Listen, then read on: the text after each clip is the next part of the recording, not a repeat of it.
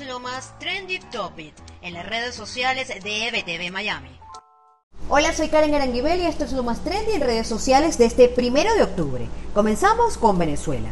Y es que las protestas no dejan de ser noticia. Y este jueves fueron los estudiantes quienes salieron a la calle a reclamar sus derechos. En el Zulia, representantes estudiantiles tomaron la sede del nuevo rectorado de la Universidad del Zulia para reclamar por las pésimas condiciones en las que se encuentran los centros universitarios en el país. Pero además retaron a Omar Prieto, gobernador del régimen, quien amenazó con detenciones a quienes pretendan protestar en la entidad.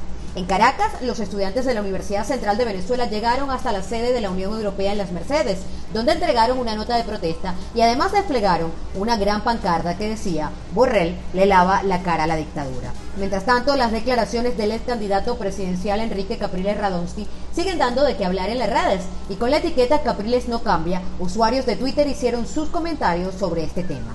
Mientras tanto, en Estados Unidos la caída de Twitter en varias partes del mundo se convirtió en tendencia. Una falla en la popular red social puso a temblar a más de uno este jueves. También el cumpleaños número 96 del expresidente Jimmy Carter fue noticia en las redes sociales, como también las nuevas reglas en los debates presidenciales anunciados este miércoles por el Comité de Debates.